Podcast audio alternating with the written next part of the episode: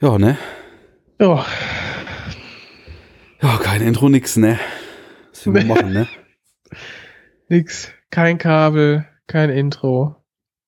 Kein Aber- Konzept. Muss die Naftrock sein. Vielleicht gibt's ja sogar ein Intro, denn während du dein Kabel gesucht hast, war ich schon fleißig.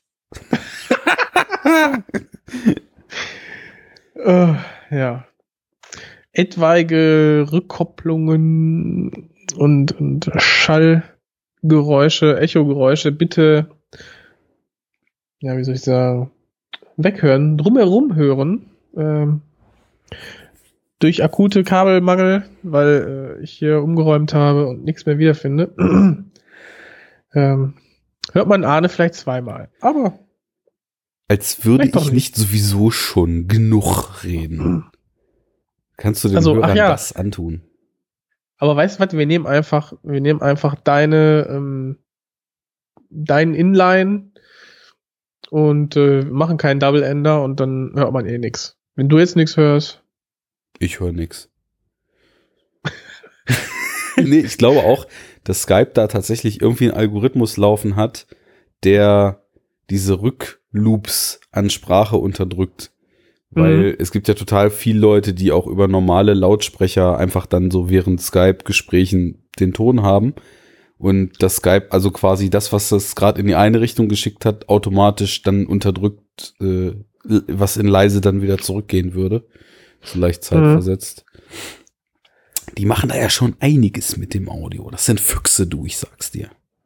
ja, es äh, muss ja ein Schwein sein in dieser Welt. Und ein Fuchs. Mhm. Äh, genau. Oder ein Hund. Wenn du ein Fuchs oder ein Ja. Hund bist, hast du Glück und wirst vielleicht auch mal von Wes Anderson in Stop-Motion-Film gesteckt. Das stimmt. Jens, wie geht's dir? Ah, kaputt bin ich. Kaputt und müde. bin ich Von, kaputt. boah, bin ich kaputt. Langer Tag wieder, ne? Ja, äh. Ein Tag beziehungsweise ein Monat voller Arbeit.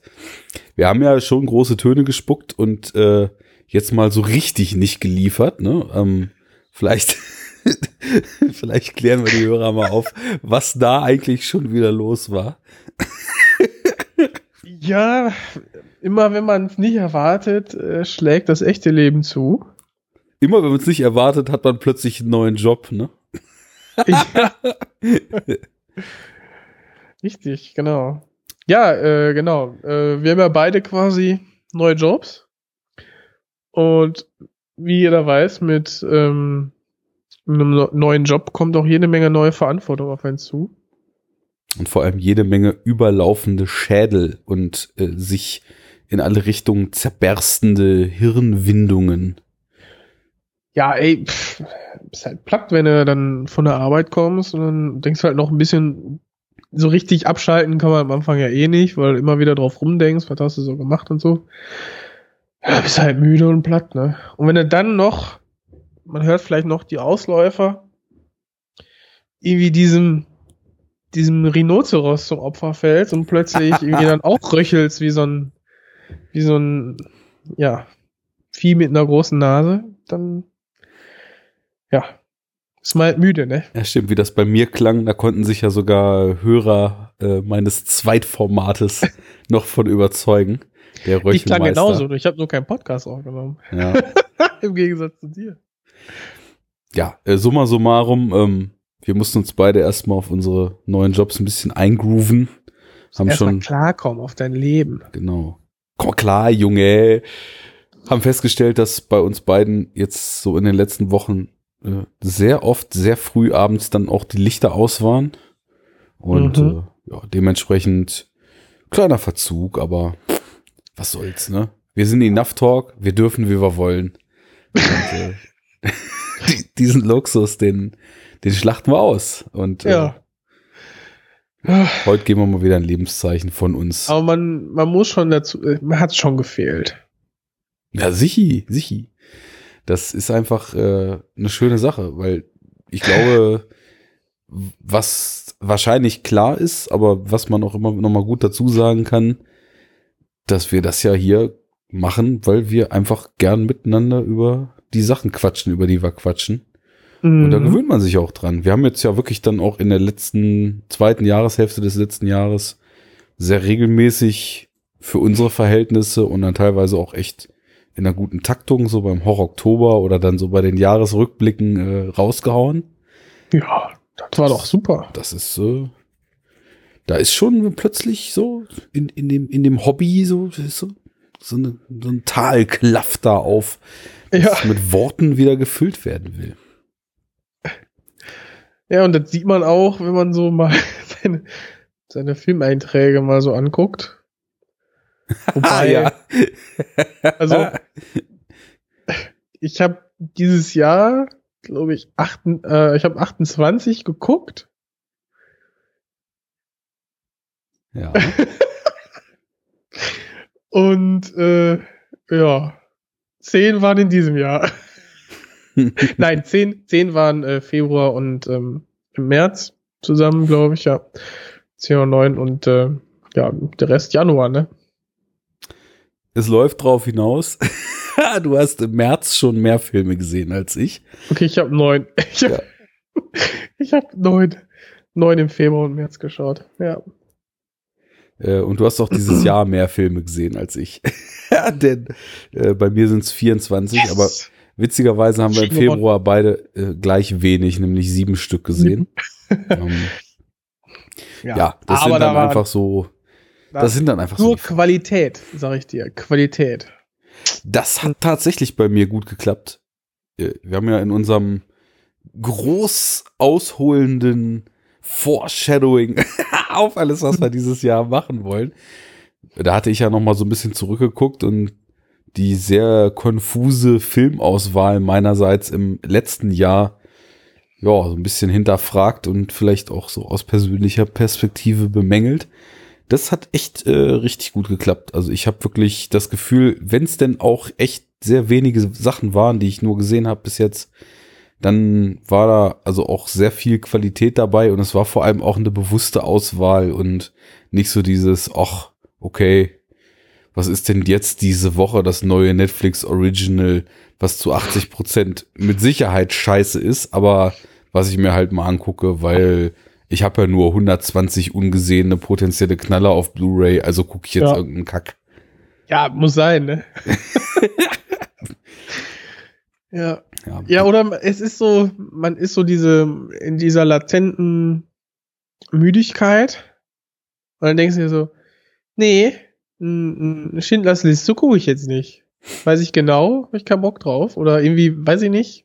Wobei, ist ein schlechtes Beispiel. Schindlers Liste, ich, also spätestens nach einer, spätestens nach einer halben Stunde hatte ich die Cinematography dann, dann doch irgendwie an, an den Augen und dann packt dich der Film einfach und zieht dich richtig runter. Ähm, so geschehen bei mir äh, im noch Januar, weil am 27. hat sich dann ja die Befreiung äh, Auschwitz, ähm, ich weiß nicht zum x, 25. Jahr, glaube ich. Ich erzähl Kack. Der Film hatte Jubiläum. ja, die- die haben 25 Jahre so. Und am Tag, Damals, der als Auschwitz- 1993 Auschwitz befreit wurde.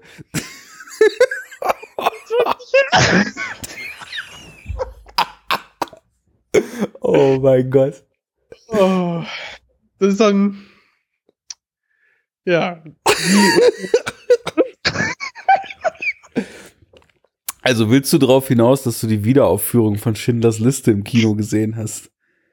Ich will darauf hinaus, dass mein irgendeiner, dass ich offensichtlich irgendwie so ein Nazi sein muss, weil ich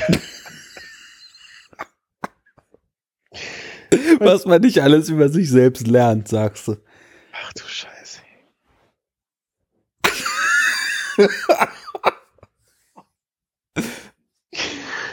Ich meine, wie hätte ich sonst überlebt hier in Deutschland, ne? Also bitte. Fuck, okay. Ja, das, wie unsere Frau Mutti sagt, eine Fehlleistung meinerseits. Sätzen Richtige- fünf. Ja. Da siehst du mal, was dein NRW-Abi alles mit sich bringt. Ja, Straßen kaputt, Zechen kaputt, Hirne kaputt. oh, Okay, boah. schieß los. Okay, gut. Jo, habe ich geguckt im Kino. War eine Erfahrung. Das glaube ich. Ähm, ich habe den ewig nicht mehr gesehen. Also in den 90ern auch mehrfach und seitdem nicht mehr. Und ähm, hab dann irgendwie, ich glaube so im Zuge dessen, dass so dieses Steven Spielberg, ähm, also ganz allgemein, jetzt nicht speziell Schindlers Liste, dieses Steven Spielberg Kino für die ganze Familie, dass ich da aufgrund gewisser Sachen, die ich dann später gesehen habe, nicht ein Anti, aber so, so, so gar keine Lust mehr drauf hatte. Ne? Ähm, Mhm. und es war so ein, natürlich als so einer der großen Regisseure, so der Name eines Regisseurs, den jeder Mensch kennt, obwohl er sich null für Filme interessiert. Ne? So Steven Spielberg, das kennt jeder und das ist so eine Marke, ja eben für jedermann. Und ich glaube, aus diesem Gedanken raus habe ich damals dann Schindlers Liste so in der Erinnerung total verzerrt und so als ja, äh, Spielberg schafft ja irgendwie sogar Holocaust-Kino total gefühlsduselig irgendwie zu, in, zu inszenieren, draus gemacht. Aber ich habe letztens so einen Trailer gesehen, eben für diese Wiederaufführung. Und da ist mir schon eiskalt den Rücken runtergelaufen. Ähm, war ich auch, was ich natürlich so in den 90ern als Jugendlicher überhaupt gar nicht mitgekriegt habe, von den Bildern im Trailer zumindest sehr von der Cinematography ja direkt eigentlich gefangen genommen und begeistert gewesen. Ähm, mal sehen. Also für mich ist der Milestone, was eben Holocaust und und äh, Zweite Weltkriegsfilme betrifft, auf jeden Fall der Pianist. Ähm, das ist so ein fast unerreichter oder vielleicht unerreichter Kloß im Hals, den ich da am, am Ende des Films einfach dann habe. Ähm, Ja, es ist, ähm, du sagtest ja auch, eine gewisse Aversion gegen, gegen diese Hollywoodisierung der von, ja, einfach sehr krassen historischen Fakten und ja, einfach menschlichen Abgründen. Ähm, nichtsdestotrotz ist das, es ist, es ist passiert und dieser Film ist wirklich handwerklich so gut gemacht und diesen Vorwurf der, des, des konsumierbaren Schreckens, ich finde, den es wird schwer, das zu belegen, weil äh, niemand geht da raus und sagt, ja, was war doch mal eine nette Filmerfahrung? Komm, jetzt gehen wir eine Runde Minigolf spielen, weil du bist einfach fertig, wenn du rauskommst. ja, und da macht So, er dann ja schon alles richtig. Und ich deswegen, Genau. das sollte auch jetzt einfach äh, sehr verschwurbelt von meiner Seite nur sagen, ich fand den früher sehr gut und meine Erinnerung hat den verzerrt, aber ich glaube mittlerweile eben wieder, dass er sehr gut ist und muss es Mhm. einfach nur in Realität und mit den Augen mal wieder nachprüfen und dann Viele- nicht das Hirn irgendwie frei drehen Ja. lassen. Viele mögen ja das En- Ende nicht, wie er dann, also ich will es jetzt nicht nochmal vorwegnehmen, aber du hast dann ja dann doch nochmal eine ne Szene, wie sich ähm, die Schindler-Juden sich bei ihm bedanken und ihm dann äh, noch ein, ein letztes Erinnerungsstück mit auf dem, auf dem Weg geben und so, bevor sie, bevor sie ihnen dann helfen, ja, die, diese Fabrik und Deutschland an sich quasi zu verlassen. Und weiß ich, die, da, da höre ich auch oft so ähnliche ähm, Kritikpunkte wie bei äh, Herr der Ringe, irgendwie, ja, zu lang, zu sehr auf Tränendrüse drücken und so. Aber es ist einfach eine Katharsis, die sich dieser Film A verdient hat Mhm. Und B, Spielberg wollte diesem Mann halt ein Denkmal setzen mit diesem Film. Und das hat er auch geschafft, weil du beginnst da mit einem, ja, äh, Opportunisten, einem, einem, ja, einem, einem Geschäftsmann, äh, der dann irgendwann doch checkt, äh, dass es vielleicht eher an der Zeit ist, äh, Menschenleben zu retten und, und nicht an seinen Profit zu denken. Und diesen, diesen Weg zeichnet quasi Schindlers Lichte in, ja, jetzt nicht so eine langsame Entwicklung, sondern eher so etwas holpriger und irgendwann hat er halt quasi ein, ein, zwei Erweckungsmomente und dann, ja, hast du plötzlich, dann ist es interessant, wie andere Menschen auf äh, Schindler reagieren, wenn er ähm, quasi weitere Juden aus diversen KZs anfordert. Mhm. Und das ist schon echt, ja, ich, ich finde, das lässt niemanden kalt. Und gerade auch am Anfang im Kino, wo, wo der Film echt witzig ist, einfach diese, diese leicht nervöse Stille, wo man denkt, ha, hm, eigentlich ist das witzig, aber darf ich lachen? Mhm. Weil, weil jeder weiß, worum es in dem Film geht.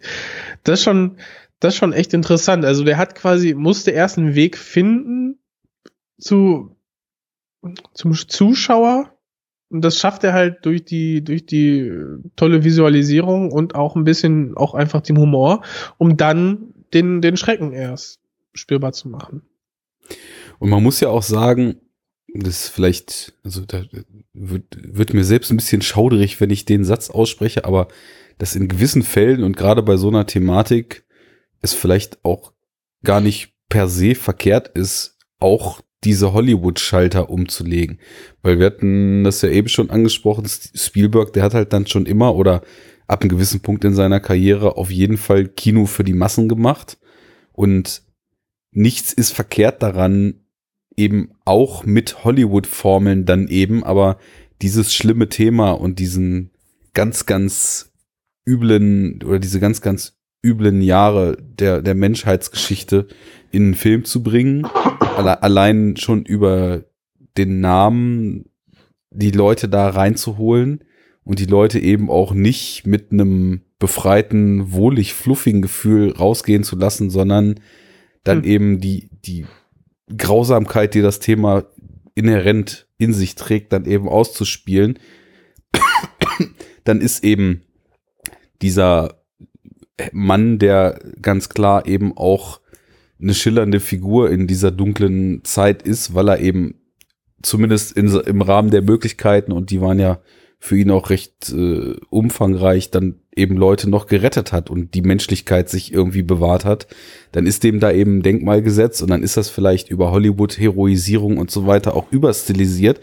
Aber gerade wenn du Kino für die Massen machst, dann ist es vielleicht gar nicht immer schlecht, auch die einfachen Formeln zu bedienen, die bei den Massen dann eben auch funktionieren. Weil gerade bei dem Thema ist ja auch absolut elementar ist, dass Leute nicht aufhören, daran erinnert zu werden, nicht aufhören, darüber nachzudenken. Und optimalerweise, wir wissen ja heute nur zu gut, dass Emotionen ja in der Regel besser funktionieren als Hard als Facts, ja. dann eben genau. auch davon bewegt zu werden. Also, sage ich mal, jedem Publikum so sein Kino und ich rede da so eben sehr diffus drüber, weil ich, ich weiß es ja eben selber gar nicht mehr, wie der Film so ist, aber das ist nicht per se schlecht. Also es, es muss ja auch diese Art von Film in allen Facetten geben. Und das ist ja nicht nur ein guter und glaubhafter und legitimer Holocaust-Film, wenn Filmemacher das Ganze jetzt total nüchtern und reduziert und ultra ähm, nah an persönlichen Dramen und so weiter führt, sondern da gibt's eigentlich kaum Wege, wo ich sagen würde, die sind völlig falsch. Also klar, so den Müll, den Uwe Bolder verzapft hat, äh, mit Auschwitz war der Film, glaube ich, ne? Das mhm. ist schon, also. Da, ich habe den nicht gesehen, aber. Ja, das, also dem gehört schon sowieso ja ganz mächtig ins Gehirn geschissen, aber für die Nummer auf jeden Fall noch um einiges mehr als der Schrott, den er da sonst produziert. Aber naja, das, also ist, ist, ist gut so, wie es ist. Und ich hatte auf jeden Fall auch Bock gekriegt, den mal wieder zu sehen und werde das demnächst auch mal tun. Do it. Ja. Do it now. Do Wir müssen now. die Soundboard-Samples heute einfach immer selber einsprechen. do it! Just do it! hast du gut drauf, hast du gut drauf. Den Scheier. Your dreams be dreams. Ja, ich habe auch einen man könnte sagen, Historienfilm geschaut. Allerdings oh. äh, eine andere Richtung als Schindlers Liste, nämlich The Favorite. Hast du den gesehen? Yes. Yorgos Lantimos. Ja, der dritte Film von ihm, den ich geguckt habe, müsste dann dein vierter sein. Ne? Mir fehlt ja Killing of Sacred Deer. Aus vor zwei Jahren? Ja, ganz knapp vor zwei Jahren. Also hm. international lief er ja schon ein bisschen früher. In Deutschland ist er ja, glaube ich, am 30.12.2017 angelaufen. also irgendwie dann auch schon eher ein 2018er Film. Ja. Ja, krass. Was der von Output hat. Nee, ich habe äh, The Favorite auch gesehen und ähm, ja, ähm, weniger schwurbelig oder so als erhofft, hast du, glaube ich, geschrieben. Und ja, diesem Kurzfazit kann man sich natürlich, äh, kann ich mich auch gut anschließen, obwohl ich sagen muss, äh, der hat mir auch schon auch wieder sehr viel Spaß gemacht. Mir was, auch, ja. Was sehr an den drei Hauptdarstellerinnen liegt. Also, was Olivia Colman, Emma Stone und Rachel Weisz da abziehen, ist sehr, sehr unterhaltsam und macht einfach nur Spaß beim Zuschauen. Ja, ich finde, es ist eine ganz tolle Ebene von gutem Schauspiel, die alle drei abliefern, weil es ist gutes Schauspiel, was dir nicht als gutes Schauspiel ins Gesicht springt, sondern was sich total trotz dieser extrem überzeichneten und teilweise auch äh, gewollt mit Anlauf boshaften Dinge, die sie tun und so weiter, trotzdem ganz harmonisch mit ihren Figuren verbindet. Aber irgendwann fällt dir dann auf, so wenn du den Film gesehen hast, meine Fresse sind die gut, weil das einfach so aus einem Guss ist. Ähm, aber es sind keine Schauspielleistungen, die drauf angelegt sind, dir zu zeigen, wie gut da jetzt gerade jemand spielt. Irgendwie, also es ist nicht so dieses übertriebene, sich irgendwie total in die Rolle reinzuschmeißen und äh, das Gut dann so ein bisschen in Richtung Most zu drücken, sondern das, das ist einfach, das sind so drei völlig verschiedene Arten, den Figuren extremes Leben, extremen Charakter und eben auch äh, eine extrem eigene Note zu verpassen.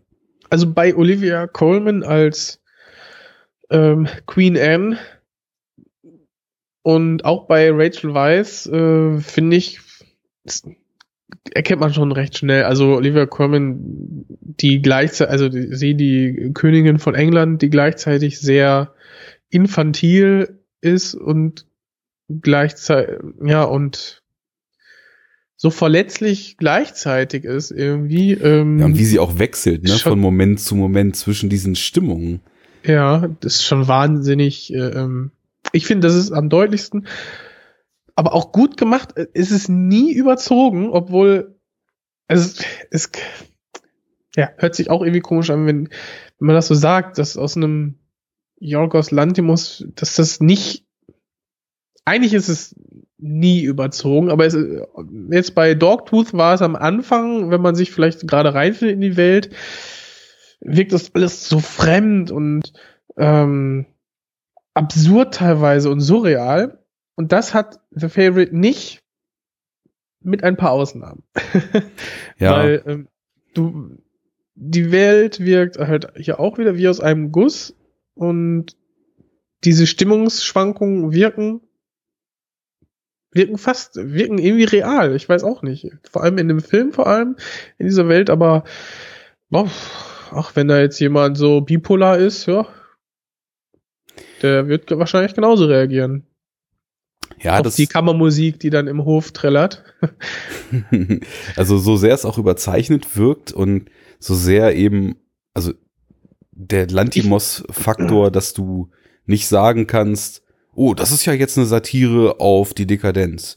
Oh, da will er jetzt aber die, die Oberschicht der damaligen Zeit ähm, vorführen. Oder oh, da will er jetzt die Tiefen des Menschen ergründen, sondern bei, bei Lantimos ist ja bezeichnend, dass all die Themen in seinen Filmen, da ist nie eins das Hauptthema von. Du kannst nie sagen, es geht um dies oder das in seinen Filmen, weil da viel es passiert alles gleichzeitig genau. irgendwie und hier und da gibt es mal eine Szene, die das eine mehr betont und dann das andere, aber es ist immer eine Welt, wie aus einem Guss. Genau. Es und ist so ein bisschen wie äh, ich verstehe, also mein, meine Herangehensweise ist immer, ja, der guckt sich quasi die heutige Gesellschaft an oder die, die heutige Welt, ändert dann so ein, zwei Sachen ähm, sehr, sehr stark und dann wird der Rest halt wie in so einem Ökosystem gleicht sich halt an und das, das band er dann auf die Leinwand. Und so genau da liegt nämlich der Unterschied meiner Meinung nach zwischen The Favorite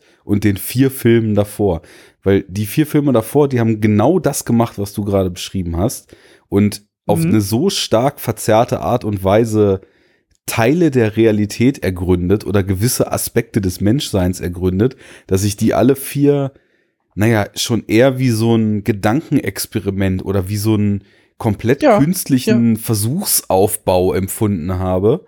Und dann ähm, ist es nämlich, das hast du wunderschön beschrieben gerade, er, er stellt so ein paar Weichen anders und dann lässt er das System einfach vor sich hinlaufen und guckt, wie sich die Variablen verändern ja, und was passiert. Genau, und darüber fördert er halt so krasse Wahrheiten und so intelligente Fragen über den Menschen und zum Leben hervor, dass du, ja. also dass ich wirklich, als ich Dogtooth das erste Mal gesehen habe, der Film war vorbei, ich habe gedacht, was zur Hölle habe ich da gerade gesehen? Ich habe keinen Plan, was das soll. Dann habe ich eine Nacht drüber geschlafen und ich glaube, fast, also die, die, die Zeit, wo ich nur über den Film nachgedacht habe, ist vielleicht eine der längsten so Reflexionsphasen, die ich in den letzten mhm. Jahren überhaupt zu irgendeinem Film hatte.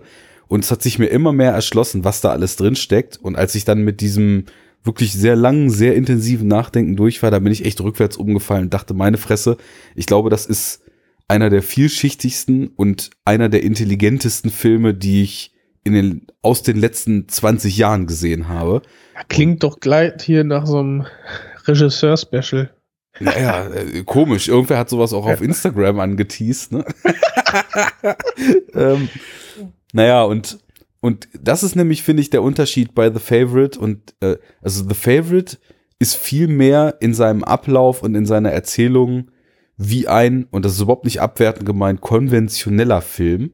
Also er erzählt viel mehr einfach eine Geschichte und hat in Nuancen trotzdem aber so diese Verfremdung, diese Überzeichnung, diese Überspitzung, dieses Bohren, wo andere wegblenden würden, dieses den Finger in die Wunde packen und ganz lang bewegen und mal gucken, äh, wo der Schmerz dann hinführt. So, also diese Lantimos-Aspekte, die sind alle auch in so Spitzen immer wieder drin.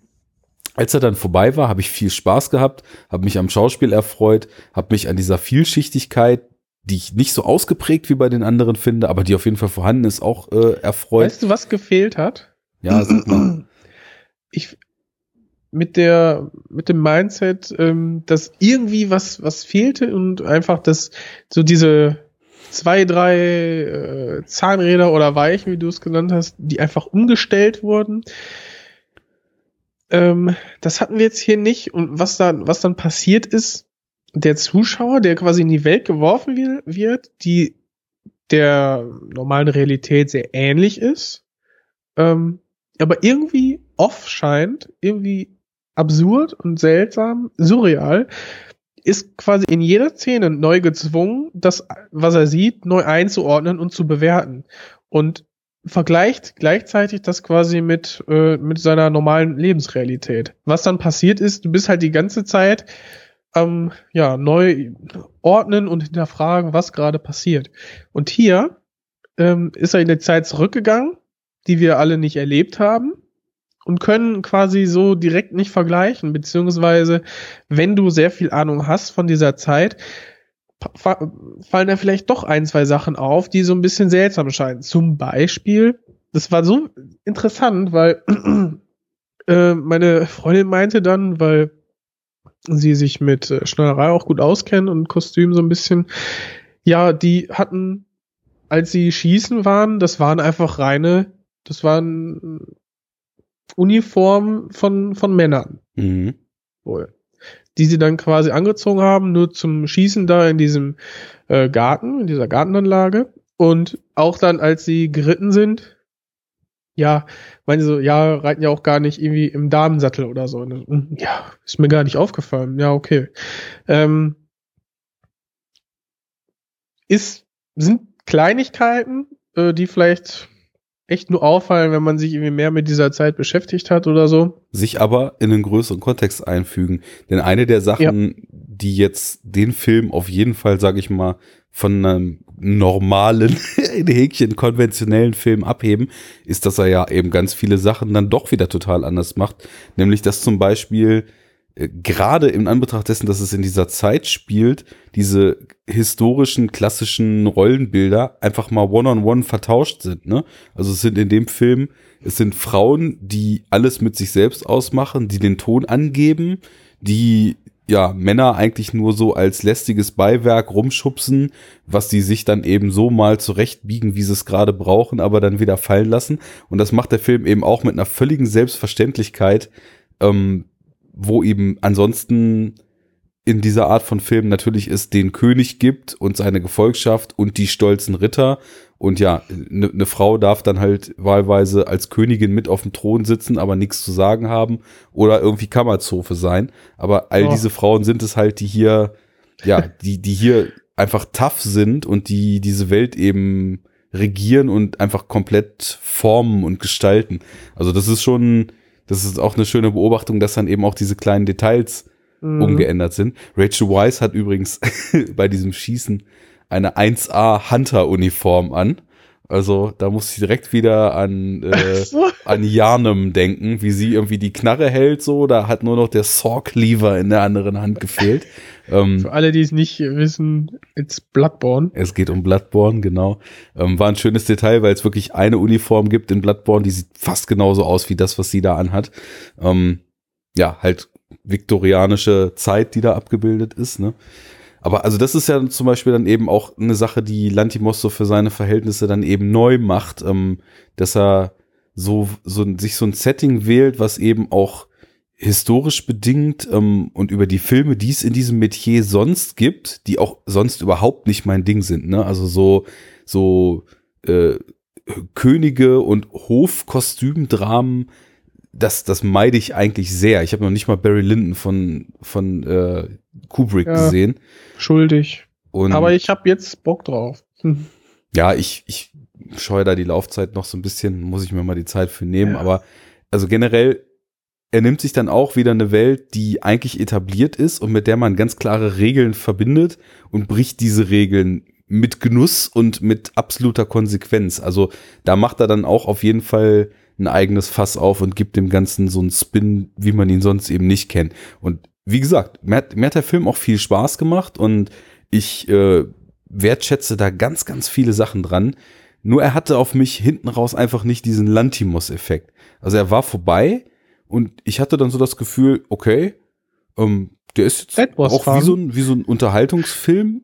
Sonst so ist der für mich jetzt eigentlich auch abgeschlossen. Also was nehme ich aus dem mit, habe ich mich gefragt. Was sind die Aussagen oder was sind viel interessanter noch die Fragen zum menschlichen Dasein, die ich daraus mitnehme. Und ich habe danach dann auch wirklich viel noch über den Film nachgedacht und ich komme immer nur zu so, naja, ich will es nicht profan nennen, aber zu so sehr simplen, einfachen Weisheiten, die man auch ganz klar aus dem Geschehenen dort rauslesen kann. Also so solche Dinge wie, ja, Macht korrumpiert, ne? Okay, ja. ja. Wirklich Sherlock?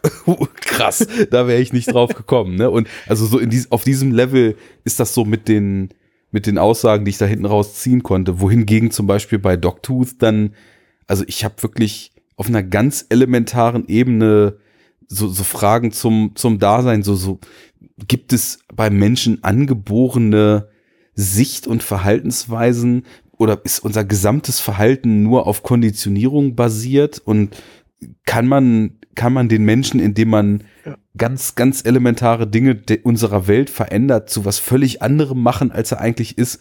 Und da ist eben dann Dogtooth zum Beispiel ein Film oder auch in Alpen ist es das, das gleiche mit mit Trauer und äh, mit unserem Umgang mit Verlust und so weiter, wo eben auch so interessante Fragen gestellt werden der, der Film gibt da null Antworten, aber der gibt dir so viele Denkanstöße, dass du erstmal dann äh, wochenlang da tiefen philosophisch dich mit dem menschlichen Dasein beschäftigen kannst. Und das ja, habe ich in The Favorite bis jetzt halt noch gar nicht gefunden, sondern eher so ja, simple, fiese kleine Aussagen. Ja. ich auch nicht. Ich freue mich auch auf Alpen und äh, Sacred Killing of a Sacred Deer. Mhm. Was ich aber hier dafür habe, ist eine leicht, leicht absurde ähm, Dreiecksbeziehung, ähm, ja, mit einem Historien-Setting, wo halt alles etwas ja, anders läuft, als man es aus anderen äh, Historiendramen oder Historienfilme einfach gewohnt ist.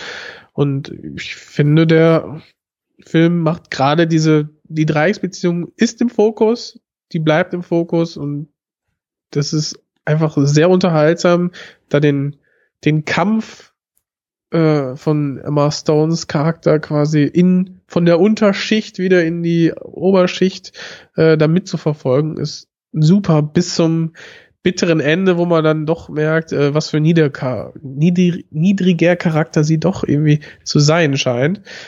Und die, die Rachel Weisz, die Beziehung zwischen ihr zu der Königin, da ist man sich auch im gesamten Film nicht sicher, ob sie jetzt die Machtposition mehr schätzt als die Königin und ihre, ihre Verbundenheit zu ihr oder ob sie doch mehr für die Königin übrig hat, als man vielleicht denken könnte. Und äh, ja, ja diese, diese sind die Charaktere, die Charaktere dann auch allesamt über eine lange Zeit sehr schön doppelbödig gehalten. Super, genau. Das hat mir so gut, so gut gefallen. Ja. Ähm, das, auch bis zum, bis zum Schluss bist du dir nicht zu 100% sicher. Ja, ja, genau. Und das ist wirklich, wirklich gutes Writing und dann auch so dargestellt, dass du immer wenn du denkst, du hast die Figuren durchdrungen und verstanden, dann machen sie was, was da total rausfällt, was aber diese Impression, die du von dem Charakter hast, nicht zerbrechen lässt, sondern ja, irgendwie noch weiter ausformt und eigentlich diese, diese schwer zu greifenden Charakterzüge dann eben noch, noch stärker so fühlbar macht. Also ich weiß nicht, allein wie bei diesem Schießen, ne, als sie da das erste Mal beim ja. Tontaubenschießen sind und wie dort auch zum Beispiel die Figur von Rachel Weisz, wie sie zwischen dem sehr versöhnlichen und ich gebe dir auch Möglichkeiten und dem Handreichen sozusagen und beim Anzeichen der, der kleinsten Gefahr, die von Emma Stone da ausgehen könnte, plötzlich, also diese Nummer mit der übrigens, wenn die Pistole nicht geladen ist, abzieht. Ja, ne? Und das, das ja. sind schon so kleine, geile What the fuck Momente und sowas kommt halt auch immer wieder, ähm, also sowohl aufgrund äh, auch dieser sehr, sehr abgespaceden Machart, weil das ist auch ein schöner Kontrast, finde ich, mit der sehr, sehr dissonanten, teilweise fast psychedelischen Musik und diesem sehr, sehr ja, keine Ahnung, so Fischei, äh, Weitwinkel, fast schon MTV-Style-mäßigen Gefilme in diesen Gemäuern da drin, was sich halt mhm. total mhm. mit diesen uralten Kulissen beißt. Und da hast du dann auch wieder so Brüche drin und diese Brüche in der Form, die hast du eben auch dann auf Skriptebene in den Figuren. Also die, die Königin wechselt ständig von einem Moment auf den anderen total sprunghaft die Stimmung und die anderen gehen dann auch darauf ein, aber du weißt nie, ist das Kalkül oder ist das jetzt ernsthafte Anteilnahme oder ist das Mitleid? Ist das Zuneigung? Was ist das eigentlich? Also jeder spielt da so sein eigenes Spiel und die Regeln dieses Spiels und auch die Beweggründe, die, die kann man anfangs dann wirklich nur erahnen und bis Ende eben auch so oder so auslegen. Also da hat er sich auf jeden Fall, der Lantimos, wenn er schon kein eigenes Skript verfilmt, dann eins ausgesucht, wo er wirklich viel rausholen konnte und das hat er auch getan. Mhm. Ja. Nee, kann man, kann man wirklich. Man könnte fast sagen, Film. dass das ein guter oder vielleicht sogar der, der beste Einstieg in seine Filme ist, für, wenn man sich nicht sicher ist, ob die Filme eingefallen. Aber ich glaube, danach wird man relativ schnell vom Kopf gestoßen. ja, also man muss schon mit schwurbeligen und vor allem ultrasperrigen Sachen auch irgendwie klarkommen. Also ich, ich glaube tatsächlich seine Filmografie rückwärts zu gucken, umgekehrt chronologisch, ja. ist wahrscheinlich, sage ich mal so, für den Normalfilmgucker der beste Weg, Ja, wobei, also Killing of a Sacred Deer, der hat schon Vielleicht auch noch mehr so eine Handlung als The Lobster, sage ich mal. Also und ist, aber der ist auch schon also ähnlich ähnlich weird. Hm. Ja. Kann ja irgendjemand, der gar nicht weiß, wovon wir reden, vielleicht einfach mal so machen und uns mal von seinem Fortschritt mit Lantimos berichten. Ich, ich fände das echt interessant, gerade weil ich auch gehört habe, dass The Favorite für Leute, die sonst mit Lantimos nicht so gut klarkamen, äh, habe ich aus mehreren Quellen gehört, dass die eben gesagt haben, jetzt habe ich erstmalig so den Zugang gekriegt.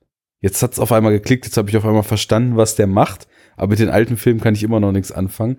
Wohingegen die Leute, die ihn vorgeliebt haben, so wie das bei mir so in ganz, ganz abgeschwächter Form war, dann irgendwie auch sagten, Mensch, der kann so viel aus dem menschlichen Dasein rauskitzeln, das ist mir jetzt fast schon ein bisschen zu zahm, was er hier gemacht hat. Ja, aber es ist vielleicht.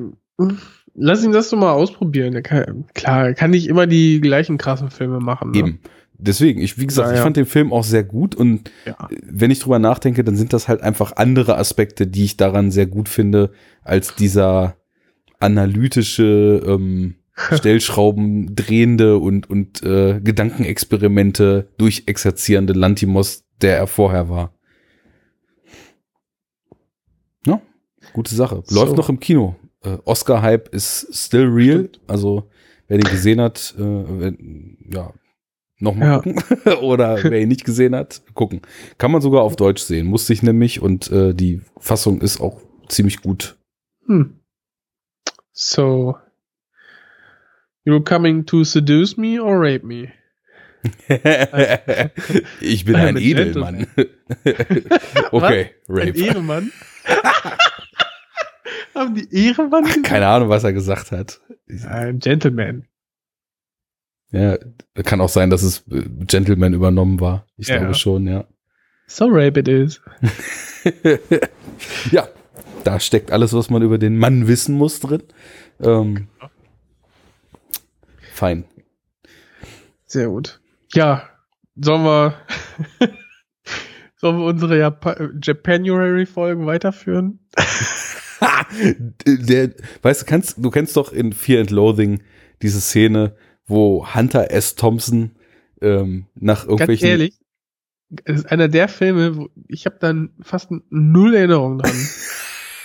Wo kommt das denn her? Hast du etwa Also- Adrenochrom ge- getropft, als du den geguckt hast? Ad- Adriano Celentano, what? Nee, äh, ich erinnere mich an diese Fledermäuse, während die da im Coupé fahren und, äh, Coupé, im, ne? Boah, Junge, ist spät. Also, worauf ich hinaus will, ich habe den Film Autofahren. hunderttausendmal damals auf Deutsch gesehen, deswegen kenne ich das Zitat auch nur Die auf. Deutsch. Hunter S. Thompson will zum, also hat wieder irgendeinen Rausch hinter sich, ist komplett eskaliert, kommt in die Hotellobby und da ist so ein komischer Journalistentyp oder irgendein so Fotograf, der die ganze Zeit mit ihm los will und er flüchtet. Und dann sagt der Portier zu ihm, warten Sie, warten Sie, hier ist äh, dieser Mensch, der was von ihm. Und er sagt, ich muss weg. Ich muss zum Rennen. Und dann guckt ihn der Portier an und sagt, das hat sich ja keine Eile, das Rennen ist vorbei. Und er guckt ihn mit so einem richtigen Strahloblick an und sagt, nicht für mich. Und das ist dasselbe mit dem Japanuary bei uns. Der mag für andere vorbei sein, aber nicht für uns. Ich schon. Stay tuned. Da wird sicherlich noch was kommen zum Japanuary. Ja. Und die kleine Dosis Japan-Film.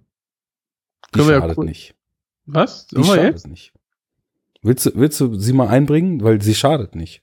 Ja, eben. Äh, we are calling your name. Uh. Wir haben äh, ja die Verfügbarkeit, glaube ich, auf Netflix beide genutzt. Oder hast du etwa auf Scheibe? Und haben Your Name geschaut, den Hype-Film aus dem letzten Jahr oder des letzten Jahres aus Japan. Und weißt du, was äh, geil gewesen wäre? Wenn nee. du ihn schon letztes Jahr gesehen hättest, dann hätte man nämlich neben der beste Film mit Night im Namen, der beste Film mit, äh, keine Ja. Ahnung, was ich noch für einen Schwachsinn hatte, Nee, der beste Film mit Your Name im Namen machen können. Können wir dieses Jahr machen. Ähm, ja, ein wunderschöner, äh, wunderschön gezeichneter Animationsfilm, äh, der sich um zwei Teenager drehen, äh, dreht, die, wobei der Junge in der Großstadt Tokio äh, quasi aufwächst und das Mädel quasi auf dem Land. Und ja, diese beiden Schicksale sind auf magische Weise, übernatürliche Weise miteinander verbunden. Und ja, irgendwas hat es mit diesem Kometen auf sich, der äh, über Japan hinweg fliegt und äh, dieses Ereignis möglicherweise ausgelöst hat. Genau. Und äh, was wir dann sehen, ist eigentlich eine Coming of Age Geschichte und ein bisschen Buddy Switch Geschichte ähm, der der Art, wie ich es äh, nicht erwartet hätte. Und zwar haben wir sehr oft die Szenen, die ähm, unsere Charaktere dann beschreibt, die ähm, am Tag nachdem der Wechsel der, der Seelen in die jeweiligen Körper stattgefunden hat, dann zeigt, wie sie dann von anderen hören, was sie denn am letzten Tag für Blödsinn angestellt haben. Und das war süß dieses, gemacht. was man dadurch dann hat, ist quasi ein, ein, ja, ein Nachvollziehen der Ereignisse und Puzzle, also quasi man spielt selber wie die, äh, ganz, wie die beiden Hauptcharaktere dann so ein bisschen Detektiv und versucht dann diese, diesen Zusammenhang dieser beiden Menschen, ob es da irgendwie einen Zusammenhang gibt, irgendwie zu lösen oder zumindest den Grund herauszufinden, weshalb ihre Körper oder ihre Seelen auf magische Weise verbunden sind. Und das fand ich sehr, sehr interessant und hat prima äh, durch den gesamten Film ge gezogen. Und ähm, ja, das hält oder hielte mich zum Beispiel so auf Trab, dass ich über die, die, die, ja, zweite Ebene ähm, auch super spät erst gestolpert bin und äh, ja, fand ähm, auch das Ende echt richtig, richtig nett. Richtig cool. Ja, ähm, mir hat der auch ziemlich gut gefallen.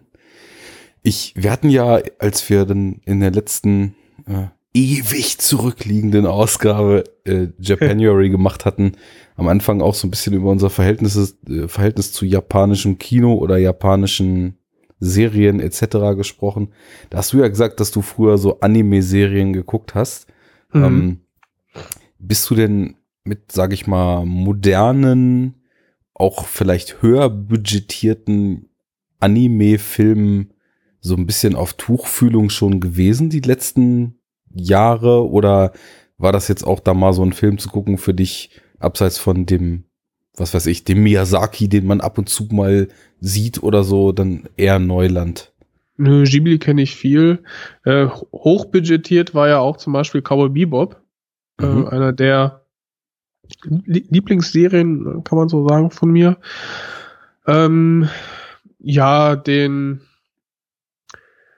Oh Gott, so, ich muss mal nochmal scharf nachdenken. Und zwar habe ich, ähm,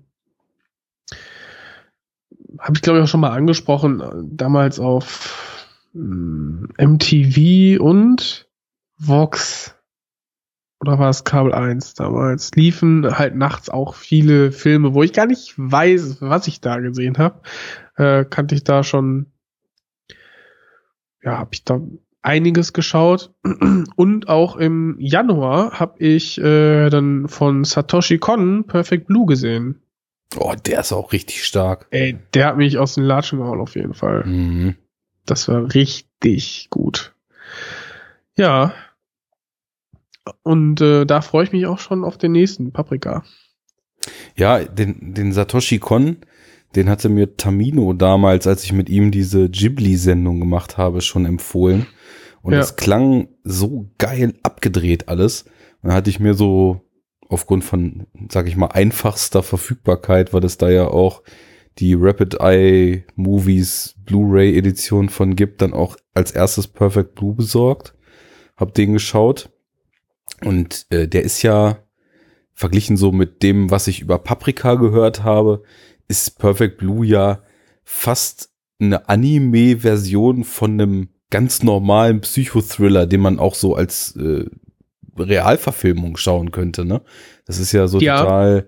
Äh, Was aber, was, was du halt schaffst durch, durch diesen Anime-Ansatz, ist, dass die, diese, das Verschwimmen von, von Realität und Fiktion, ähm, A, erwartet man das nicht, vor allem nicht als Westler äh, in, in, in einem Animationsfilm so schnell. Mhm. Und was du einfach, was du visuell darstellen kannst, ist, ist ja nur von, von deinem Geist, sag ich mal, begrenzt. Und die letzten 15 Minuten aus Perfect Blue ist schon richtig, richtig schöner Mindfuck. Auf jeden Fall. Also das, ich, ich wollte auch nur darauf hinaus, dass Also es wird immer, es wird, es ist eigentlich die ganze Zeit eine Steigerung. Es wird immer, immer kranker, immer seltsamer und man taucht wirklich in die Psyche der, der Hauptdarstellerin dann ab, bis man selber nicht mehr durchblickt, was da eigentlich gerade passiert. Und dann geht der Film halt noch äh, 30 Minuten. ja, die Ebenen sind schon ziemlich abgefahren, die da eingeflochten sind. Also Ja. klar, der ist, der ist auch abgedreht und so weiter, aber ähm, er fängt ja erstmal, sage ich mal, so ganz bodenständig an in dem Setting einfach von einem Popstar mit äh, verrückten Fans. Witzigerweise musste ich auch, als ich dann Dolls gesehen hatte, hatte ich mich an Perfect Blue erinnert, weil es auch um, Ja, ja, ja. um, um das Popsternchen mit den äh, verrückten Fans ging. Und ähm, andere Sachen sind ja dann eben deutlich abgedrehter. Und ich, ich hatte jetzt eben auch nur gefragt, weil einer der Sachen, die mir relativ schnell aufgefallen waren, als ich Your Name gesehen hatte, Mhm. war diese unfassbare technische Umsetzung des Films. Also ich finde, die haben da wirklich eine extrem gut ausbalancierte Mischung zwischen dem Look, den so klassische handgezeichnete Animes haben, aber extrem viel digitaler Nachbesserung, gerade was so Farbverläufe und Umgebung und sowas betraf, gefunden. Das, das hat mich völlig umgehauen. Also natürlich ist der ganze Film, ich finde, auf so eine niedliche Art auch sehr kitschig, ne? Und was so die Farbgestaltung betrifft, die Himmel, die total oft in so orange, purpur getaucht sind und äh, die, die, die ganze Farbgebung ist eigentlich da auch sehr unterstützend bei dieser, ja, ich, ich nenne es mal niedlich kitschigen Liebesgeschichte, die sich da eben auch noch entspinnt. Aber ja, eben, also was da an Detailgrad, an Farben, an, Far an Farbgestaltung und überhaupt an dem generellen Look, auch was dann diesen Kometen und die Nachtszenen und alles betraf, das hat mich komplett umgehauen. Also dieser Makoto Shinkai heißt er, ne, der Regisseur von dem Film, ist ja auch, ähm, was die Anime-Szene so betrifft, ich glaube, bei Leuten, die sich da vielleicht ein bisschen mehr als wir mit befassen und dann auch schon mal über Studio Ghibli und Satoshi Kon hinausgekommen sind. Ja. Ähm, ich glaube, das ist ja auch so einer der großen Namen. Ne? Also der hat ja mit dem 5 Centimeters per Second richtig. und Der diesem und äh, Place, Garden of Words, ne? äh, den, den, das sagt mir jetzt nichts, aber wie gesagt, ich kenne mich da auch kaum aus. Ach, den, den, den Place Promised, Promised in Your in Early, Early Days, den Days. hatte ich auch schon ein paar Mal in der Hand. Mhm. Ja, den habe ich mir jetzt den auch mal direkt noch gekauft. äh, auf der Filmbörse hatte ich den gefunden, als ich äh, kurz nachdem ich Your Name gesehen hatte, mal wieder auf der Börse war. Ähm, bin ich auch sehr gespannt.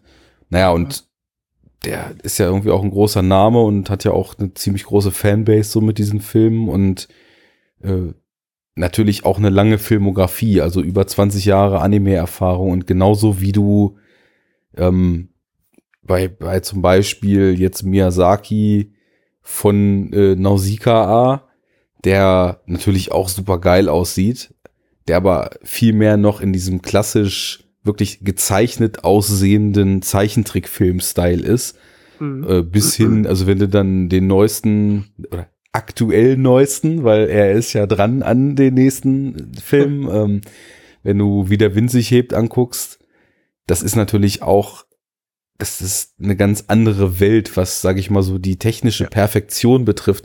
Das ist jetzt auch erstmal gar nicht wertend gemeint, weil es gibt ja viele Leute, die, sage ich mal, dieses etwas gröbere, bisschen oldschooligere viel geiler finden als so diese perfekt Ist halt- aussehenden. ist halt ein anderer Stil. ja, genau. Du hast, du hast jetzt bei, ähm, genau, bei den neuen Ghiblis oder ähm, den Film wie jetzt äh, Makoto, wie wird er ausgesprochen? Shinkai? Shinkai, Ähm, Shinkai, Shinkai. Jedenfalls die, die letzten, äh, da kenne ich auf jeden Fall, also von bis 5 Centimeters per Second, Garden of Words und dem Place Promised, äh, The Place Promised in Your Early Days, kenne ich zumindest die Trailer und die sahen ja auch schon fantastisch aus. Und Ja. wenn ich jetzt mir die Stills der anderen Filme noch anschaue, denke ich, ja, okay, die jüngeren Filme werden da wahrscheinlich auch in wenig nachstehen Mhm. dann hast du ja, wenn man sich jetzt zum Beispiel einfach einen, einen Stoff, irgendwie ein T-Shirt, Umhang, Mantel, wie auch immer anschaut, da hast du da jetzt einfach mindestens also eine Grundfläche, dann hast du noch einen komplizierten Faltenwurf und da drin hast du Bewegungslinien oder, oder Strukturlinien und darauf dann nochmal Belichtung und Schatten. Mhm. auf nur nur auf einfarbigen Stoff. Und dann hier und da ist vielleicht noch mal irgendwie weiß nicht siehst du da noch mal eine Schramme oder irgendwie da noch mal äh, ein Flicken drauf genäht. Und das ist ein Detailgrad den den kannst du heutzutage mit mit äh, Computerunterstützung eher bewerkstelligen als damals mit den 10.000 durchsichtigen ähm, und sehr dünnen Plastikfolien, wo drauf gemalt wurde. Und ich glaube, genau der war es, der mich einfach total, ja, einfach begeistert ist vielleicht gar nicht so das richtige Wort, sondern so überwältigt hat. Ja, guck dir Akira an, wenn du, wenn du denkst, das hast alles mit Folien gemacht, oder wirst du, ja, da kann man vor Erstaunen nur erbleichen. Ja, das sowieso. Also ich habe letztes Jahr zum Beispiel hatte ich äh, mal wieder Ghost in the Shell und Jinro geguckt. Und Jin, äh, ah, Jinro habe ich auch gesehen letztens, also auch im Januar. ja, die, Ja. die sehen natürlich auch einfach phänomenal aus. Das kannst du nicht anders sagen. Ähm, also ich glaube, Anime ist generell eine Filmgattung, die immer in Anbetracht ihrer Zeit gewisse Vertreter hat, die einen, die, die technisch dann wieder die Grenzen total verschoben haben. Und bei dem Film jetzt war es dann einfach so, dass, ja, Überwältigung ist wahrscheinlich das richtige Wort, dass der Detailgrad, wie du sagst, ein T-Shirt ist nicht einfach eine weiße Fläche, sondern hat diese fünf verschiedenen Aspekte und jedes kleinste Detail in jedem Bild, in diesem gesamten Film ist in diesem Detailgrad und mit dieser Detailverliebtheit ausgearbeitet. Die Städte, wie, wie die im Hintergrund aussahen. Mhm. Gerade so im Vergleich, ähm, kurz drauf, nachdem ich Your Name sah, habe ich dann für die Superhero Unit Incredibles geguckt, um den mit Christian zu besprechen. Und das ist halt auch erste wirklich, halt, ne? Ja. ja, das ist halt auch wirklich, ich habe das gar nicht mehr so in Erinnerung gehabt. Ähm, Mhm. da, da, da, da hüpfen die durch hässlich gerenderte, komplett leere Städte, in denen Häuser einfach nur so beige Flächen sind. Und man fühlt sich direkt an Fantastic Beast erinnert. Ja, okay. Oh. Worst Nee, 3, so, ne? so kam mir New York vor aus dem ersten Fantastic Beast, ja. ja. Menschenleer und leblos. Mhm. Ja, und wenn du dann dir das hier anguckst, ähm, Ja. es ist ja auch, es sind so schöne verschiedene Settings, weil wenn, äh, wie hießen die beiden Figuren nochmal? Sie und er. Klar. wenn, na komm, wir finden es raus. Mitsuhe und Taki. Genau. Wenn Mitsuhe und Taki ineinander wechseln, dann haben wir ja auch immer diese, diesen schönen Übergang von dem sehr ländlichen Gebiet, wo sie eigentlich lebt und wo alles so langsam tickt und sie bereitet ja auch dann diese Gewänder und diese Stoffe und diese Aufführung mit ihrer Oma ist das da, glaube ich, oder was vor. Und Bänderflechten. Genau, Ja. die Bänder, die sie flechten, stimmt, die spielen ja auch noch eine große Rolle. Und dann im Gegensatz dazu ist er dann da in Tokio, geht zur Schule, arbeitet in diesem Café und alles ist schnell und laut und voll und wuselig und es sind hunderttausend Eindrücke. Und das sind auch so schöne Wechsel, weil ähm, du hast auf der einen Seite dieses langsame, etwas reduzierte Leben mit so einem gewissen Traditionsbewusstsein auch noch und dann hast du dieses urbane, schnelle, äh, übertaktete Leben, wo sich beide dann ja auch erstmal so gegenseitig drin zurechtfinden müssen und was eben visuell auch total schön immer wieder zwischen diesen zwei Aspekten hin und her springt und den Film auch immer auf so eine interessante Art und Weise dann eben schön hält, was das Visuelle mhm. betrifft, ne? Weil so, ja, weil so verschiedene Eindrücke und so verschiedene Settings sich relativ schnell über eine ganze Zeit lang immer abwechseln. Hm. Wie, wie fandst du das so? Das war nämlich auch einer der Aspekte, über die ich mir Gedanken gemacht hatte, wie so mit diesen, sag ich mal, erstmal klischeehaft äh, anmutenden typischen männlichen und weiblichen Eigenschaften der zwei gespielt wurde und äh, wie das dann später aufgelöst wurde. Oder ist dir das überhaupt ak aktiv aufgefallen? Ähm, das, ähm, was, also das hatte ich im, im Eingang ja auch schon erwähnt, dass mich vor allem diese Reaktion des Umfeldes auf diese plötzliche, ja, offensichtliche Veränderung de, der beiden Hauptpersonen dann reagieren und sie dann im Nachhinein erst checken, was denn wohl letztes, letzten Tag so passiert ist. Und diese Reaktion spiegelt ja so ein bisschen diese, ja, diese Klischees, die man von äh, typisch männlichen und weiblichen Charakteren dann halt so erwartet. Und ähm, ja, das fand ich äh,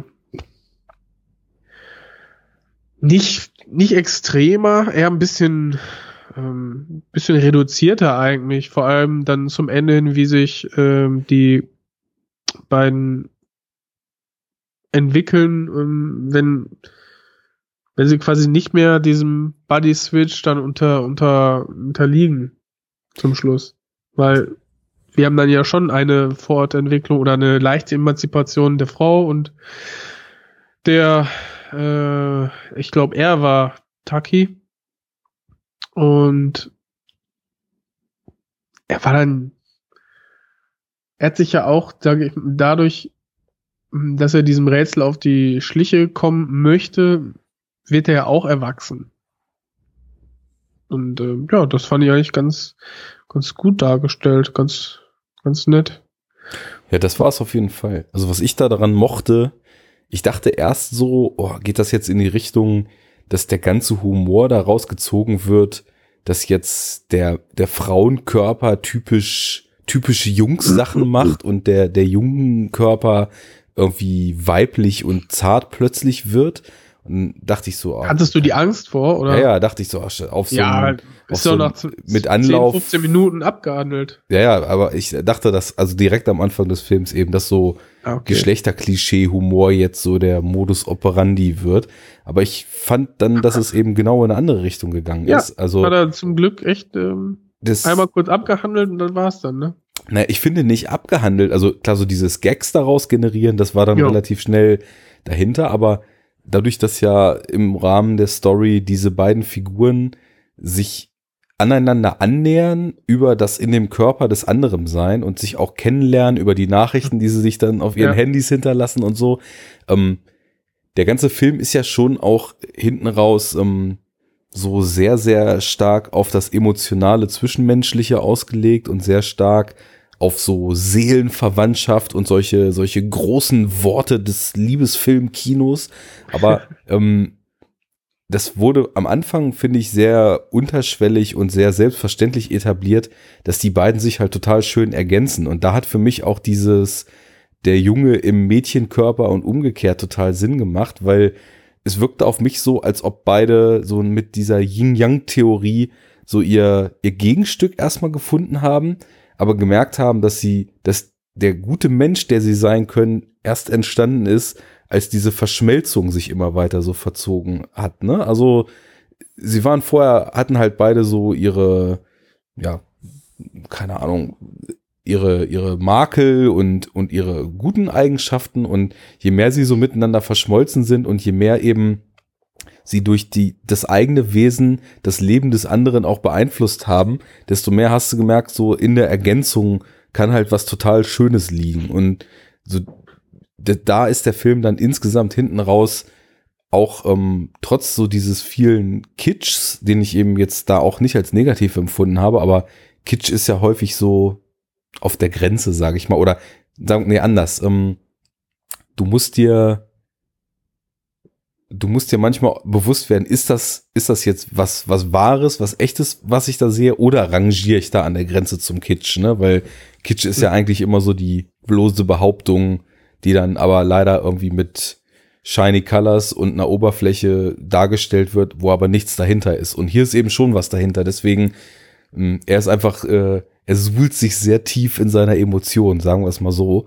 Ähm, aber das macht er eben auch aus Überzeugung und gerade als dann die Verschmelzung der beiden plötzlich aufhört und äh, ohne jetzt zu sehr zu spoilen, was dann dann noch so passiert, sie werden ja auseinandergerissen und ähm, da bleibt ja bei beiden eine ziemliche Leere zurück und Ja. das hat es für mich dann so endgültig besiegelt, dass eben aus diesem Miteinander und diesem gemeinsamen Leben, so wenig es nun auch physisch gemeinsam war, ähm, dass da erst quasi so menschlich wirklich was draus gewachsen ist und dann, dann halt auch eine schöne Ode an die Liebe, wie sehr sie eben so ergänzend äh, das Leben bereichern kann, wo man halt vorher allein war und vielleicht schon dachte, dass man irgendwie glücklich ist, aber wenn das dazu kommt, dann kann es halt richtig Mhm. schön werden. So, dass das Und zum Schluss ergibt alles wirklich Sinn. Und das ist, äh, fand ich auch sehr, sehr, sehr, sehr cool gemacht. und wird auch so schön abgedreht, ne? Also was da alles noch für Aspekte, die man anfangs überhaupt nicht gerochen hat, in den Film Mhm. kommen,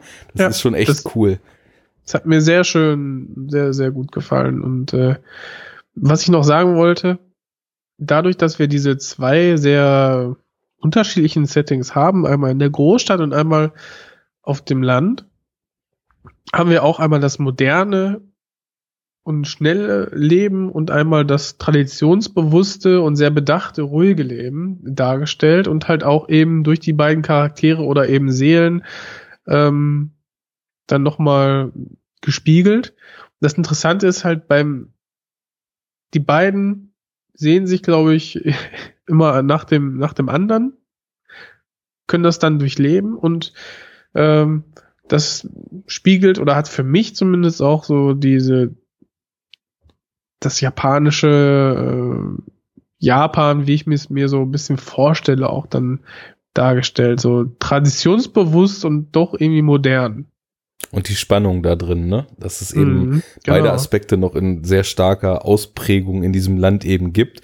Und das Moderne ist halt auch extrem modern und extrem schnell und extrem laut und hell und Genau. grell und das äh, Traditionelle ist dann wirklich das Gegenteil wieder, ne? Die Ruhe in den, in den Tempeln, ja, das sehr ritualisierte im, in, im Tempel quasi, du weißt genau, wann da dieser Gong zu schlagen hat und wie du, weiß nicht, dieses Band flechten musst und äh, in dem Film hat das natürlich auch alles irgendeine Bedeutung. Das ist schon, ähm, ja, dann das krasse Gegenteil. Und wie die beiden dann, wie du ja auch gesagt hast, dann sich ergänzen, ist, ähm, ja, macht das Ganze dann nochmal so eine extra Ebene auf über das, das aktuelle, moderne Leben in, in Japan. Ja. Ja, da steckt dann auch deutlich mehr drin als nur die Liebesgeschichte. Mhm. Ähm, was natürlich auch immer toll ist, weil also ja, Liebesfilme sind ja ein sehr, sehr zweischneidiges Schwert. Ne? Also sie Ist können halt halt, Liebe drin, ne? Pff, sie können halt super schön sein und äh, das, was Hallo. Hollywood so regelmäßig daraus macht, ist ja leider eher ziemlicher Murks.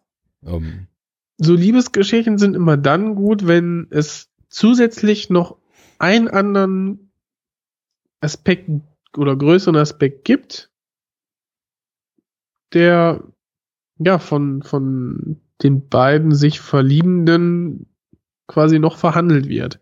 Ich denke da jetzt spontan irgendwie an ähm, Her zum Beispiel oder also ich habe, der liegt bei mir im Regal, aber ich ich weiß, dass du ihn super findest, Perfect Sense. ich ne, wollte nämlich gerade von Perfect Sense anfangen, danke. Ja.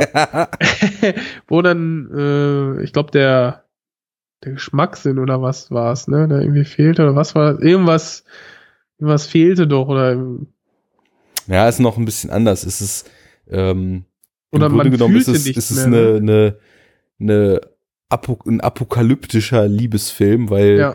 den Menschen nach und nach die Sinne verloren gehen. Ah, Also sowas. Okay. genau. Nicht mehr weiter erzählen. Ich freue mich drauf. Ja, mit dem Geschmack geht's los. Und ähm, Ja. deswegen, ne, Perfect Sense, so die Liebe als der sechste Sinn, ähm, daher der Titel.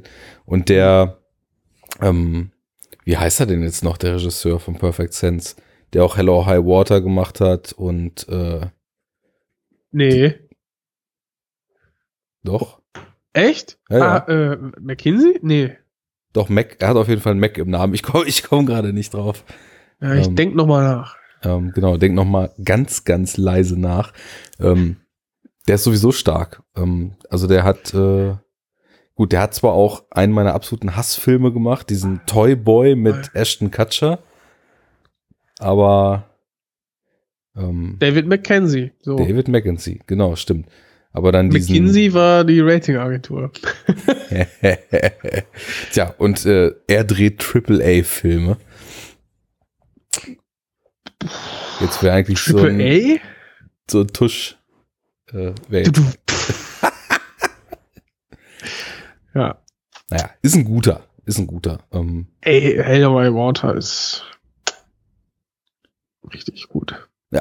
und Perfect Sense halt auch. Und äh, das, das, Hammer. als Perfect Sense rauskam, das war so eine Zeit, da hatte ich das Gefühl, okay, der Apokalypse oder Post-Apokalypse-Liebesfilm hat gerade so ein bisschen Auftrieb.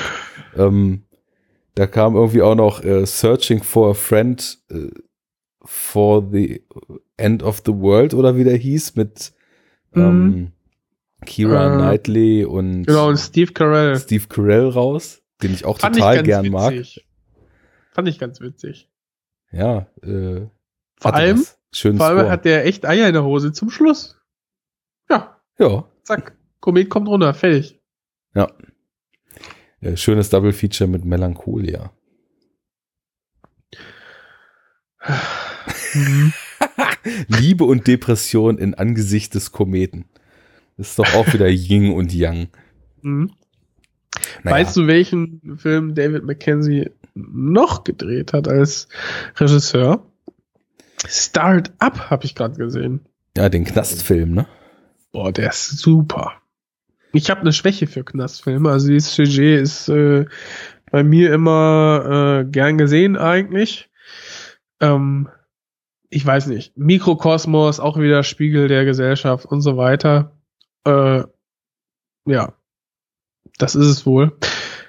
Und die, boah, der ist so intensiv, äh, intensiv, ähm, ja, irgendwie in, in, in Szene gesetzt. Ich, äh, ja, habe eigentlich nur gute Erinnerungen dran. Hast du Ja. den im O-Ton geguckt? Ich glaube ja. Ich habe nämlich über den Film mal bei Filmspotting eine Besprechung gehört. Und die haben gesagt, dass da wohl so krasser britischer Knastslang gesprochen Ja, wird. Untertitel. Ja. Ja, dass die, dass die als äh, US-amerikanische Native Speaker den Film nicht verstanden haben. Also das wirklich, der eine hat sich äh, tatsächlich dann irgendwie so drauf eingelassen und gesagt, okay, ich verstehe gar nichts, ich lasse mich jetzt einfach so von diesem Slang-Rausch und dieser, dieser Atmosphäre einfach so einlullen und der andere hat original so mit dem, mit dem Urban Dictionary, Dictionary vom Fernseher gesessen und alle zehn Sekunden Pause gedrückt, um irgendeinen Begriff zu googeln. Ähm, das muss schon krass sein. Ich habe den auch hier noch ungesehen rumliegen, habe auch äh, ziemlich Bock drauf, den mal zu sehen. Mhm. Ich habe ich hab so ein ähm, Double Feature gemacht. Ich habe erst Startup gesehen und danach ähm, den 20, äh, 72, 71, auch mit Jack O'Connell, also beides mal die, die Hauptrolle mit ihm. Mhm. Ähm, ja, ja, 71. Gutes Ding, ey. Ähm, mal gucken, wo man ihn dann jetzt noch bald zu sehen findet. Also David Mackenzie ist wirklich jemand, ähm, der hat ja dann auch, also ich, ich habe da gemerkt, dass ich sehr viele Lücken noch habe, die ich auf jeden Fall mal schließen möchte, weil das ist so ein unscheinbarer Regisseur, der aber dann eben trotzdem totale Knaller raushaut. Also bevor er den Perfect Sense gemacht hat, kam ja auch mit, auch mit Ewan McGregor mit Tilda Swinton Young Adam raus. Mhm. Ähm, der ist schon jetzt auch 15 Jahre oder was alt. Ähm, ist auch so ein ja, ganz kleines Drama. Manch einer würde vielleicht den Stempel Arthouse draufdrücken. Muss man jetzt nicht. Halt ein, ein leises, langsames Kann man, muss man Charakterdrama. nicht. ja, kann man, muss aber nicht. Ja, Ähm, macht doch, was er wollt. und da ist, das ist, das ist auch schon so ein sehr intensiver Character-driven Film, den ich dann nach Perfect Sense relativ schnell nachgeholt hatte und auch extrem gut fand. Äh, gut, sobald Tilda Swinton irgendwo dabei ist, ist bei mir auch so ein bisschen die Ja, ins, instant gut. rosarote äh, Schauspiel-Fanboy-Brille aufgesetzt, ne? Aber das, ähm, das ist schon interessant, wie der von so einer Art Film dann jetzt aber bei Hell or High Water oder dann diesem auch von mir noch nicht gesehenen Outlaw King gelandet ist. Ähm, Mhm. Finde ich auch immer schön, wenn so Bandbreiten und verschiedene Sujets und verschiedene Arten von Filmen dann von einem Regisseur bedient werden und nicht in verschiedenen Abwandlungen immer nur das Gleiche gemacht wird. Kennst du sonst noch was?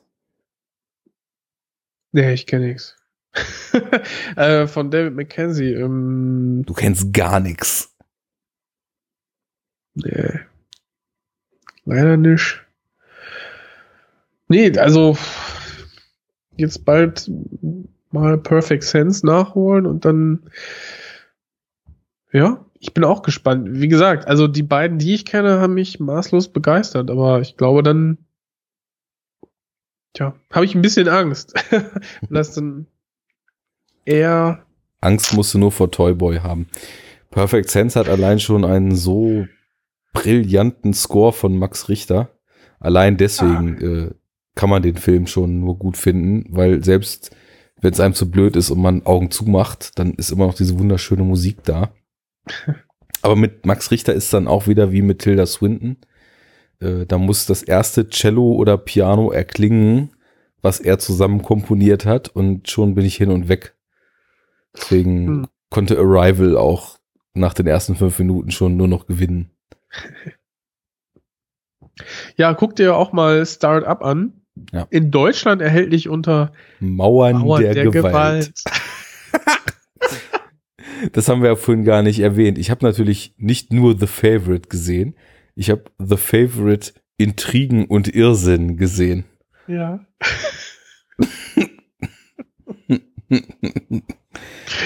Großer Ach Sport. ja. Naja.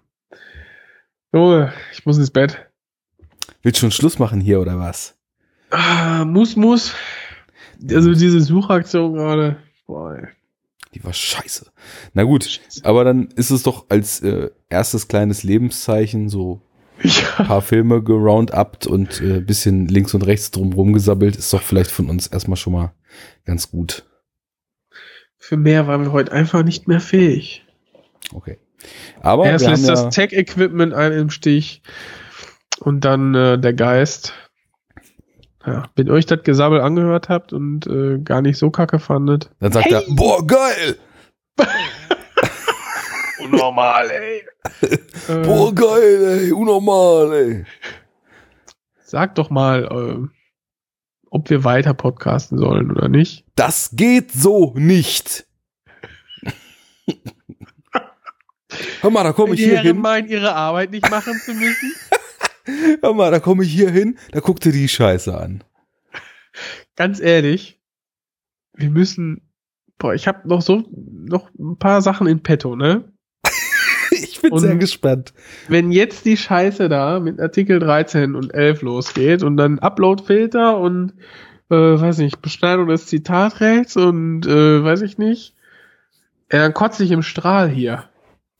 Dann sind wir alle richtig hart durchgenommen worden. Aber jetzt mal Frage. Wir haben einen Server, veröffentlichen das über die eigene Seite, verdienen kein Geld damit, nix. Fallen wir da wirklich drunter? Können wir nicht weiter unseren Kunstschwachsinn hier äh, äh, in die Atmosphäre pusten und allen ist geholfen? Ich kann dir das nicht sagen, denn wie du sicher schon gemerkt hast, ich stehe diesen ganzen Entscheidungen skeptisch gegenüber und deswegen bin ich ja nur ein Bot.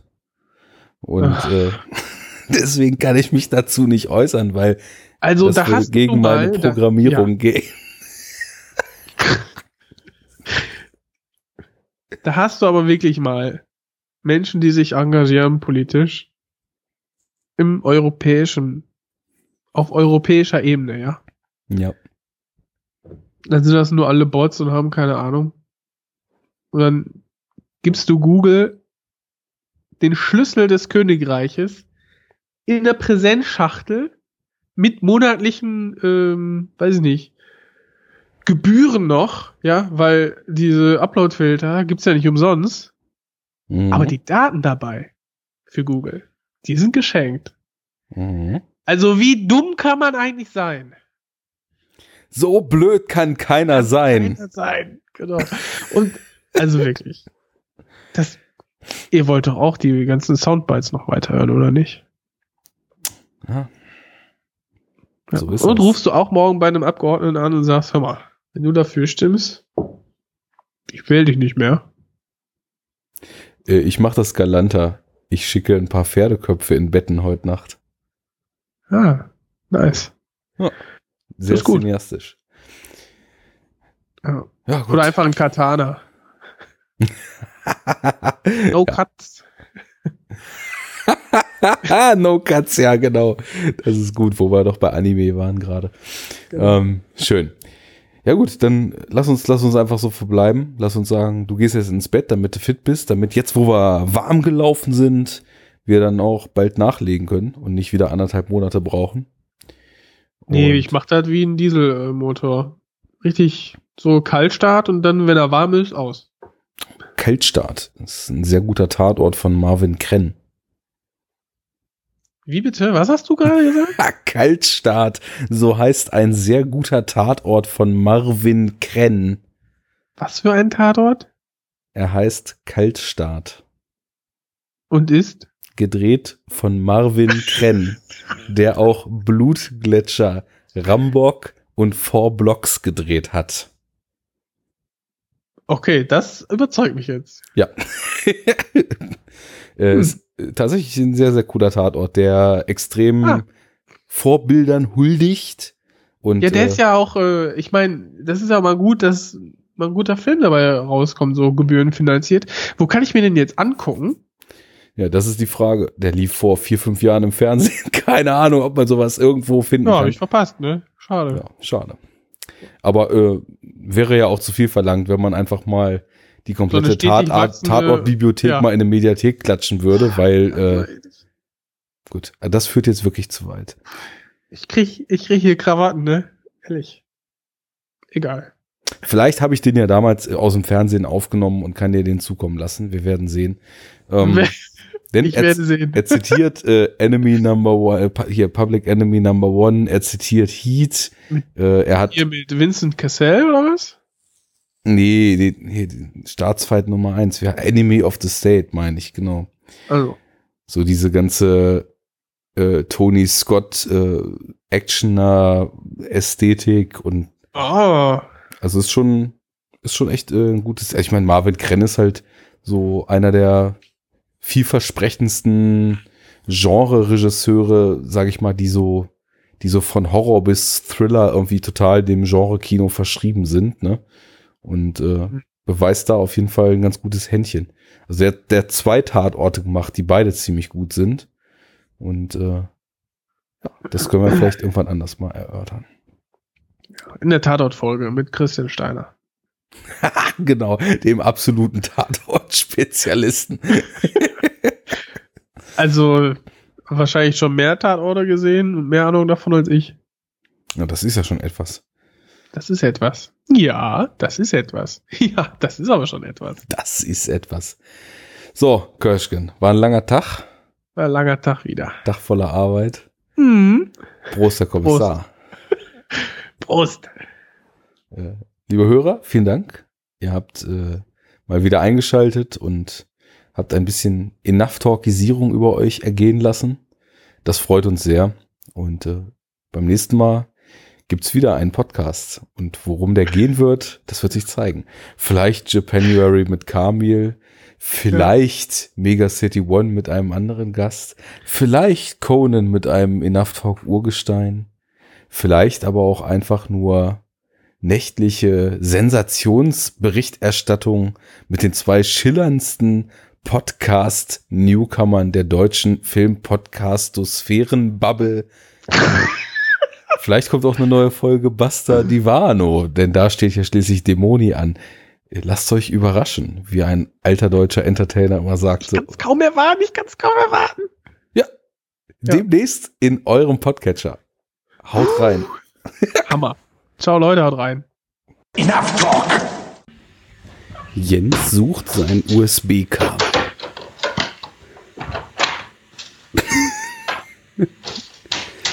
Ain't no sunshine when it's gone. No podcast when it's away.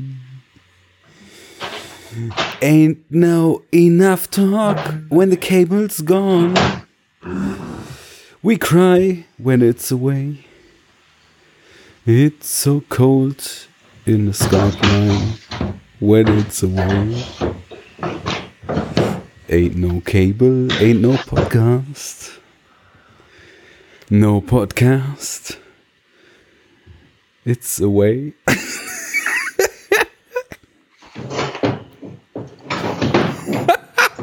er zerlegt seine Bude für den Cast. Er taggt ein für das Team. Er sucht das Kabel und schrie. Es ist nicht da. Was soll der Mist? Jetzt gehen mir langsam die Umdichtungsansätze aus. Doch es macht nichts. Denn Jens scheint sein Kabel gefunden zu haben. Es ist du da. Mich, ne? Ich höre dich. Ja, Jawohl. Okay. Das USB-Kabel für meine Kopfhörer, ne? War hier dran. Ich weiß nicht, wo die Scheiße ist. Weiß nicht. Ist weg.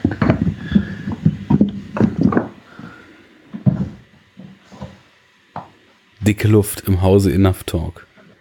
Wird die lang andauernde Podcast-Romanze sich von diesem Rückschlag erholen können?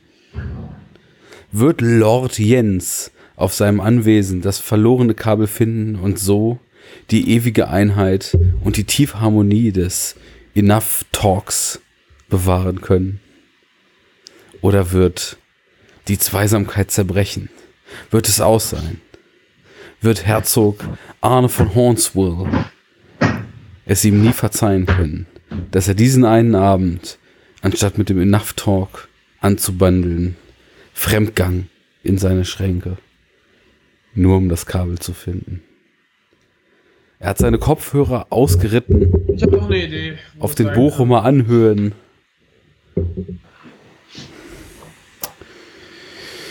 Uh.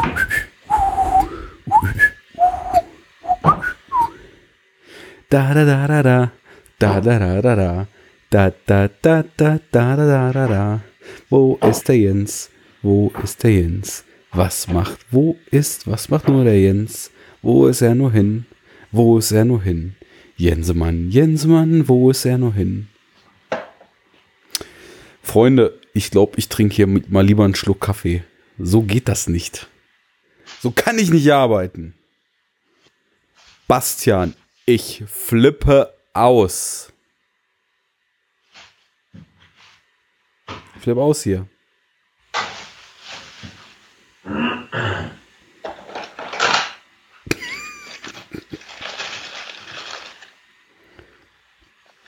Weißt du, da gibst du dem Jungen einmal einen Job. Einmal. Vorher muss er nur podcasten, im Kino mal ein paar Karten abreißen, ein bisschen Popcorn wegkehren, da musst du mal ein bisschen entspannen, ein paar Filme gucken, ein paar Serien gucken, ab und zu mal im Fitnessstudio rumhühnern oder um Block joggen. Das kriegt er hin. Aber dann gibst du dem einmal einen Job und nix geht mehr. Nix geht mehr.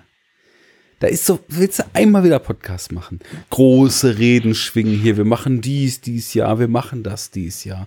Und Gäste. Wo ist er, der Gast? Er ist nicht da. Und Serien. Wo ist er, die Serien? Und mal ein bisschen bewusster Themen suchen, die uns am Herzen. Wo sind die Themen? All das nicht da und nicht mal das Kabel ist da. Wo soll das hinführen? Das sage ich dir. Und das frage ich dich. Nee, Jensemann. Ich frage dich. Wo ist das Kabel hin? Wie sollen unsere Fans, unsere Peoples, unsere Superfreunde, wie sollen die jemals auch nur einen Hauch, auch nur eine Idee von dem bekommen, was wir da angekündigt haben, wenn noch nicht mal das verdammte Kabel da ist? Wie soll das funktionieren? Wie sollen wir das hinkriegen? Wie sollen wir jemals kredibil bleiben? Unsere gesamte Glaubwürdigkeit, die ist weg vom Fenster. Alles weggewischt. Wir Oh. machen Nolan, wir machen Jarmusch, wir machen Anderson 1, wir machen Anderson 2, wir holen Tamino, wir holen Nils, wir holen Christian, wir holen den, wir holen Kamil. Nix ist, nicht mal ein Kabel ist am Start. Nix ist. Ja, da kann ich lange erzählen. Und das werde ich auch tun. Ich mache den Scheiß hier zur Not alleine. Das kann ich dir aber mal sagen. Das kann ich dir laut sagen, leise sagen, mittel sagen, links, rechts, alles. Hör auf!